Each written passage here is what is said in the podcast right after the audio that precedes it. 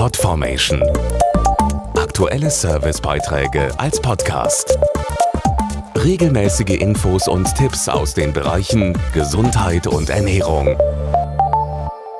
Sie ist für viele eine der schönsten Sachen beim Urlaub, die Vorfreude. Um die freie Zeit dann auch wirklich entspannt genießen zu können, spielt noch ein Wort eine Rolle, die Vorbereitung.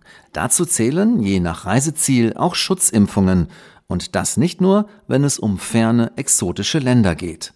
Virale Hepatitis A und B sind unter den häufigsten Reisekrankheiten, die durch Impfen verhindert werden können. Dazu der Reisemediziner Prof. Dr. Karl-Heinz Herbinger. Hepatitis A-Risikogebiete sind neben tropischen und subtropischen Gegenden auch Mittelmeerländer und Länder Osteuropas. Hepatitis B kommt weltweit vor, wobei das höchste Risiko in Afrika sowie in Ost- und Südostasien besteht. Eine Infektion kann zur Leberschädigung führen und schwere Folgen haben. Die Übertragung erfolgt bei Hepatitis B über Körperflüssigkeiten, bei Hepatitis A über verunreinigte Lebensmittel. Da Leberentzündungen, die durch Viren verursacht werden, nicht sicher vermieden werden können, ist eine Impfung vor Abreise empfehlenswert. Eine Hepatitis A-Impfung ist noch kurz vorher möglich. Die Hepatitis B-Impfung kann innerhalb von vier Wochen vor Abreise verabreicht werden, da hierfür mindestens zwei Impfungen notwendig sind. Die Grundimmunisierung sollte spätestens nach der Rückkehr komplettiert werden, um einen Langzeitschutz erwarten zu können. Weitere Infos auf fitfortravel.de.